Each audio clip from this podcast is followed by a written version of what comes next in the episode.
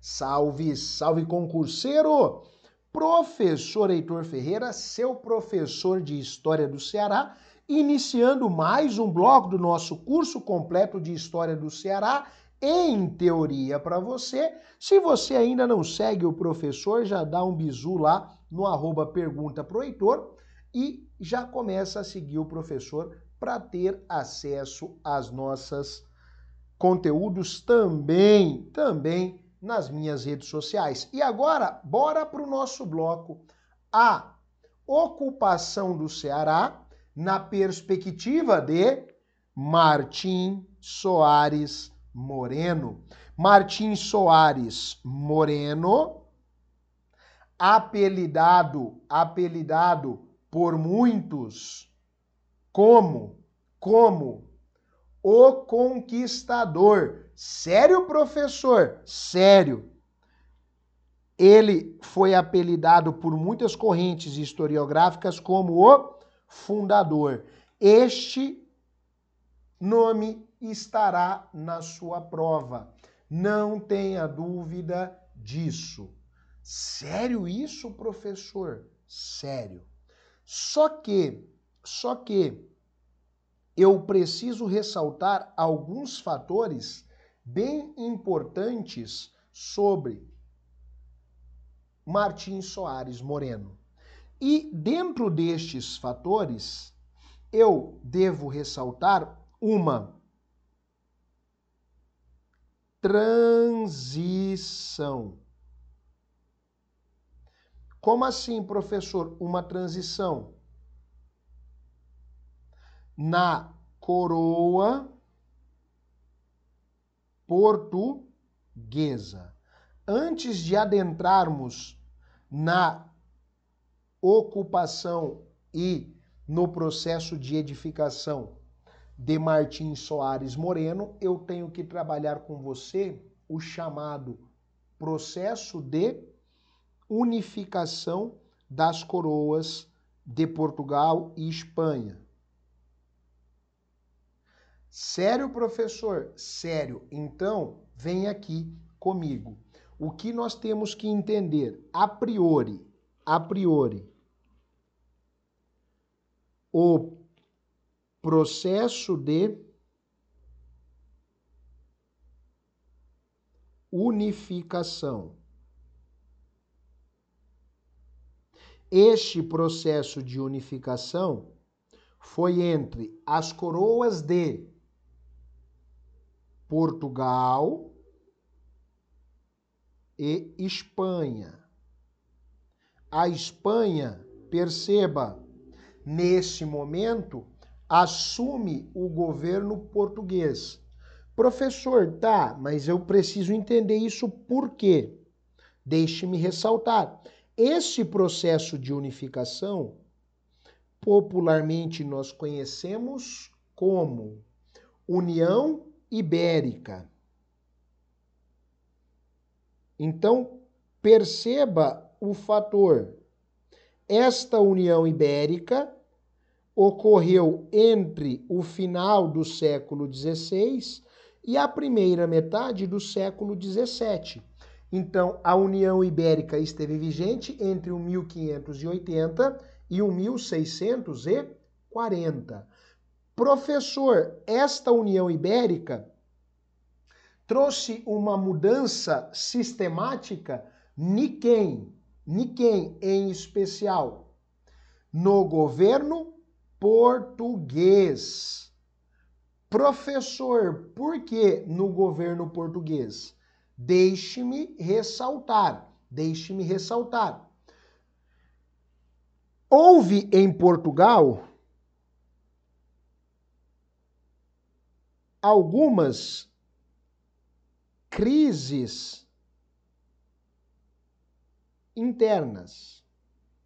Crises internas aconteciam com certa recorrência, tá? Professor, estas crises internas referem-se ao quê? Ao trono, ao trono português. Na ocasião, o trono português estava nas mãos da chamada dinastia de Aves. O trono espanhol estava nas mãos da chamada dinastia Habsburgo. Em especial neste período, a figura mais importante, mais imponente é o chamado rei Filipe, Filipe II. Mas eu preciso ressaltar um ponto. Algumas historiografias trabalham o rei Filipe como o rei Felipe II e tá tudo bem, é o mesmo indivíduo. Ah, é só uma questão de grafia? Só uma questão de grafia. Professor, tá. Quem foi o último líder da dinastia de Aves? Sistematicamente falando, de grande importância, foi o Dom Sebastião. O Dom Sebastião, ele desapareceu na batalha de Alcacer Quibir com os mouros no Marrocos. Ah, professor, você está brincando. Não, o rei foi para uma batalha e acabou desaparecendo. Só que o fator do rei desaparecer gera um problema muito sério na história de Portugal na ocasião porque não havia um herdeiro para sucedê-lo. Você está brincando, professor? Não. E aí, o que vai acontecer? O Dom Sebastião, ele acabou desaparecendo. Ok, até aí tá tudo bem, tá tudo tranquilo. Após ele desaparecer, nós temos algumas problemáticas grandiosas que na sucessão como não existe, quem vai assumir é o seu tio avô. Você está brincando, professor? Não. Aí, com o desaparecimento, vem o Dom Henrique. Dom Henrique também não tinha herdeiros, né? E quando morre, deixa o trono português sem sucessão. Então, a morte de Dom Henrique, depois do desaparecimento do Dom Sebastião, deixou o trono, olha só, o trono sem sucessão. E aí, para evitar uma guerra interna, o que acontece nós vamos ter uma mudança. Qual mudança?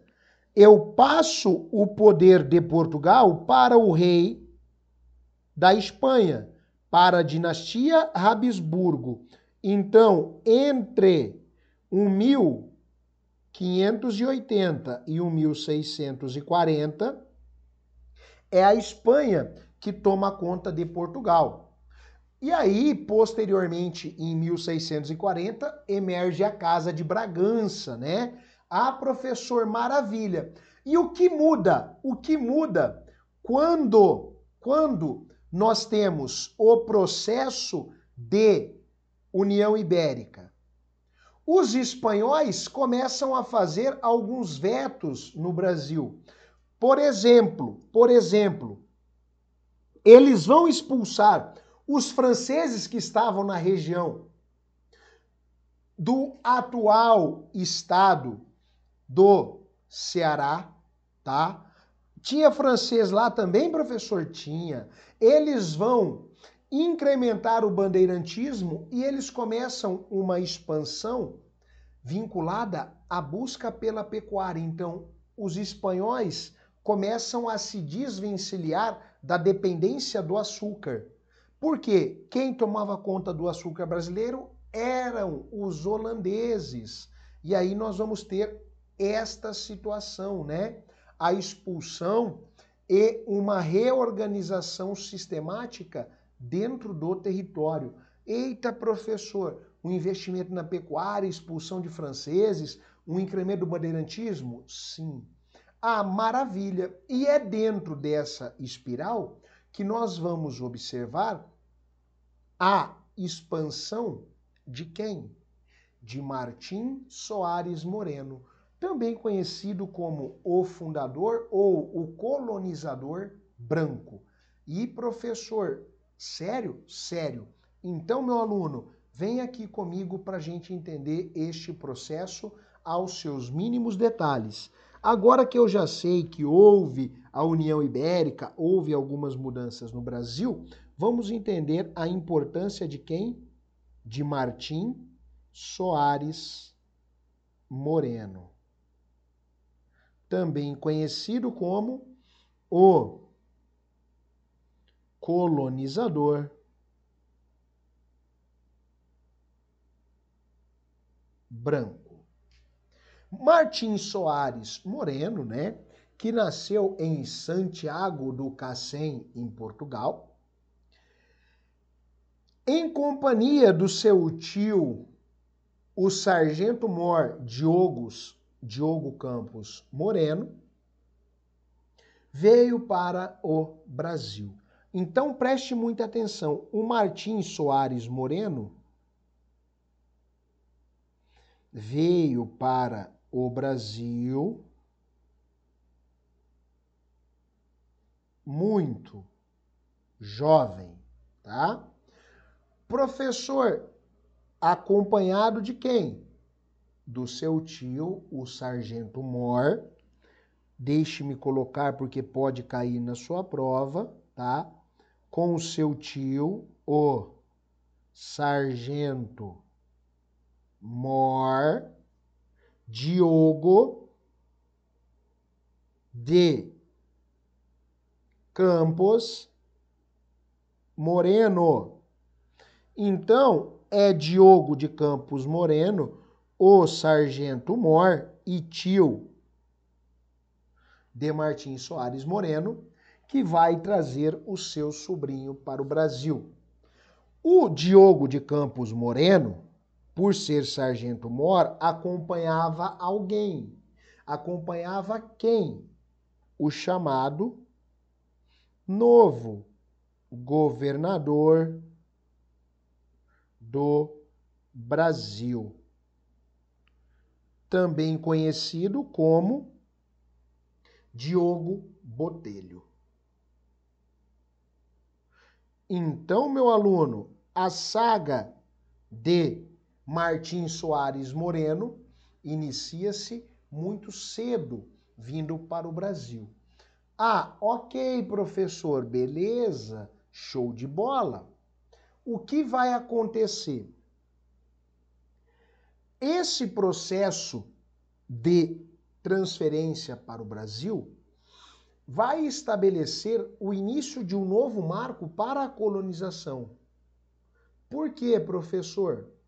O Diogo Botelho singrou o Oceano Atlântico com destino à colônia portuguesa na América.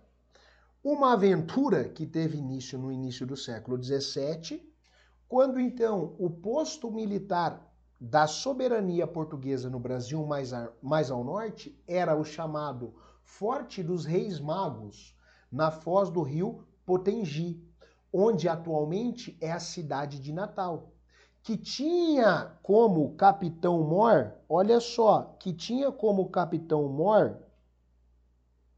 o mameluco Jerônimo de Albuquerque.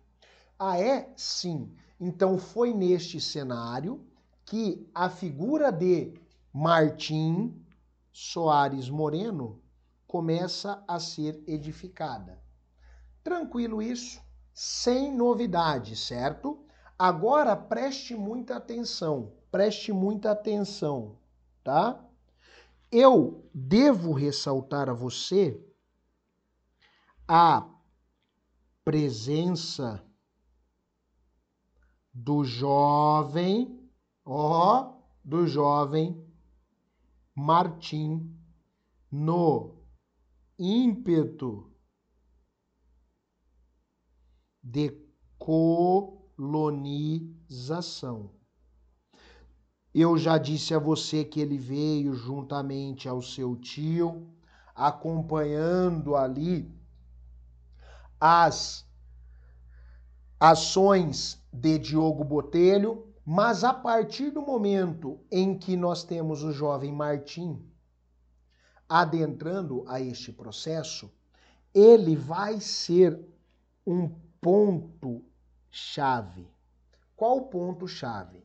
O jovem Martim, que tiver uma missão especial na bandeira, juntamente ao seu tio, que era de, olha isso, aprender, aprender a língua dos indígenas. Ele passa a ter um papel de destaque, porque ele vai estudar, ele vai analisar e criar relações de amizades com estes povos. Eita, professor, interessante isso, hein? Muito. A partir do momento em que eu tenho a figura de Martim Soares Moreno se aproximando dos nativos, nós temos um processo de aculturação. Era muito difícil portugueses se renderem a esta aculturação nativa, mas Martim aceita isso. Ok, professor, interessante. Aí o que vai acontecer?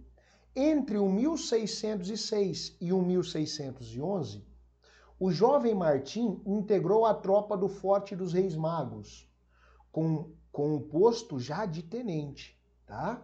E aí, em 1612, deu-se uma nova tentativa de colonização das terras do norte e de expulsão de quem? Dos franceses do Maranhão. Os portugueses que buscavam estabelecer um posto avançado de defesa no Ceará tinham como objetivo delimitar a expansão daquele domínio pelo litoral do Nordeste, sendo o Martim Soares Moreno o incumbido do que? De construir um novo arraial e erguer um forte para sua defesa. Por já conhecer a terra, falar a língua e manter relações amistosas, com Jacaúna, um dos mais importantes líderes indígenas do tronco potiguar, e com o seu irmão mais novo, né, que mais tarde ficou conhecido como Felipe Camarão, eu vou ter a estrutura e o fortalecimento de uma nova possibilidade de colonização. Como assim, professor? Vem aqui deixe-me ressaltar. Ao se aproximar dos indígenas e ter este processo de aculturação, o jovem Martim consegue ter uma aproximação sólida para se manter nos territórios do atual Ceará. E agora o ponto mais importante. Qual o ponto mais importante? O ano é 1613. Em 1613, Martim Soares Moreno foi chamado para primeira campanha militar contra os franceses. Então nós temos aqui a campanha militar contra os franceses. E ele está presente nela.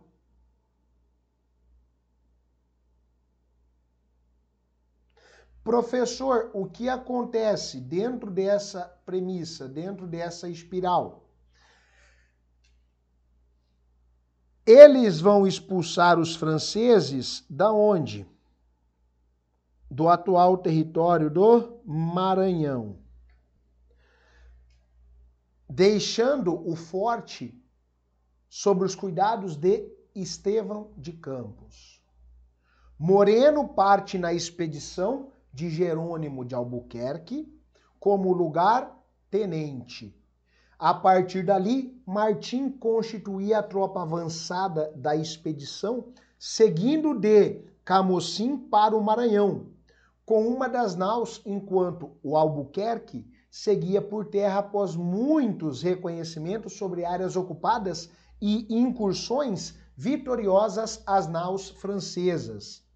Tentou voltar a Jericoacoara, no entanto, devido à ação de corsários e temporais, foi parar nas Caraíbas, em Trindade, e depois na praia de São Domingos, viajando posteriormente para Sevilha, na Espanha. Professor, então quer dizer que o Martim chegou ao Ceará em 1621? Sim. Deixe-me ressaltar. Em 1621,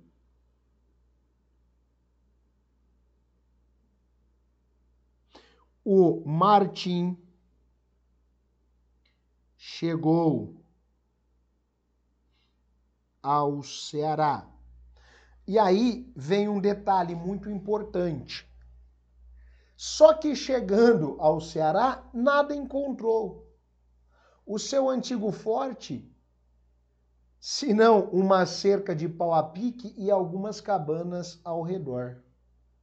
A partir dali, Moreno remodelou o que foi possível, requisitou com insistência reforços de tropa e artilharia sempre comandando com a ajuda de seu velho amigo Jacaúna. Então preste muita atenção. O Jacaúna, que era um importante líder indígena potiguar, esteve ao seu lado. Ele ficou no Ceará até o 1631, finalizou seu mandato como capitão-mor e foi substituído por seu sobrinho e seguiu para Pernambuco a fim de participar das lutas contra os holandeses. Sério, professor? Sério. Então, sempre que você pensar em Martim Soares Moreno, lembrem-se, ele esteve muito presente à frente da colonização do Nordeste brasileiro, atuando em várias frentes. E aí, para a gente fechar e aplicar uma questão neste importante bloco, eu tenho que ressaltar a figura de Martim Soares Moreno no que nós chamamos de Guerra da Restauração do Brasil.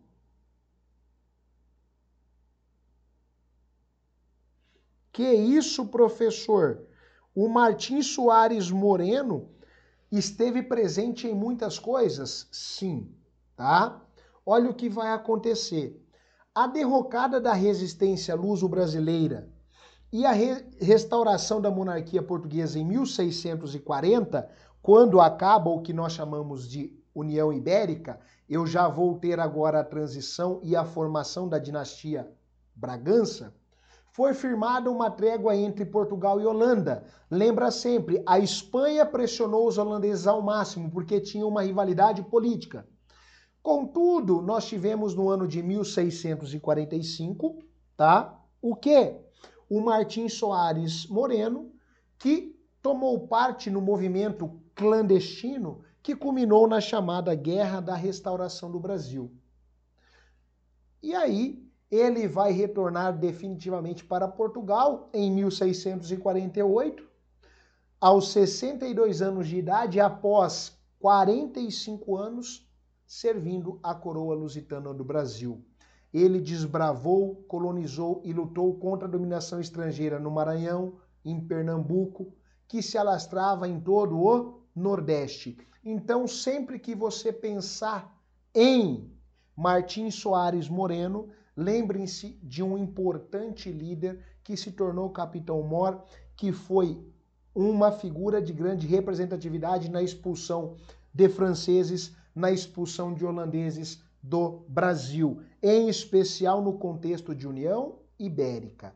Tranquilo isso, sem novidade? Vamos para a aplicação. Lembrando que, obviamente, no seu material tem mais questões para você aplicar. Vamos fechar uma só para fechar esse super bloco com você. E aí eu tenho a seguinte premissa. Ao averiguar o processo de formação da colonização brasileira, faz-se necessário ressaltar as mudanças ocorridas no Brasil colônia durante a União Ibérica. Deste modo, entre as principais mudanças ocorridas neste período, destacam-se a a introdução do tráfico negreiro, eu já tenho isso no Brasil. A invasão dos holandeses no Nordeste, ah, eu tenho, inclusive, a presença de Maurício de Nasal. O início da produção do tabaco no recôncavo baiano, isso aqui é muito questionável. Premissa A está fora. B, a expansão da economia açucareira no Nordeste, eu tenho o início do declínio, na verdade. O estreitamento das relações com a Inglaterra e a expulsão dos jesuítas, jamais. Nada a ver. Expulsão dos jesuítas vai ocorrer em meados, meados do século XVIII, não no século XVII, no seu início. C. A incorporação do extremo sul, o início da exploração do ouro de Minas Gerais, a reordenação administrativa do território, jamais. O início desta exploração aurífera em Minas Gerais vai se dar logo depois do declínio do açúcar. Então não é neste contexto de União Ibérica. Aqui ainda há uma dependência do açúcar produzido no Nordeste brasileiro. D. A expulsão dos holandeses do Nordeste. Isso aqui vai acontecer. A intensificação da escravidão indígena, opa, X nela, não. A introdução das companhias de comércio monopolistas, também não. Não dá eu tenho aqui o uso massivo da mão de obra negra e não indígena. E aí, a expansão e ocupação interna pela pecuária, opa, processo comum na União Ibérica. A expulsão dos franceses, sim, inclusive com a presença de Martim Soares Moreno. E o incremento do bandeirantismo, perfeito, são características marcantes deste período de União Ibérica. Tranquilo, meu caro? Espero ter lhe ajudado um pouquinho. Eu aguardo você em um próximo encontro. Bate aquele print que não pode faltar.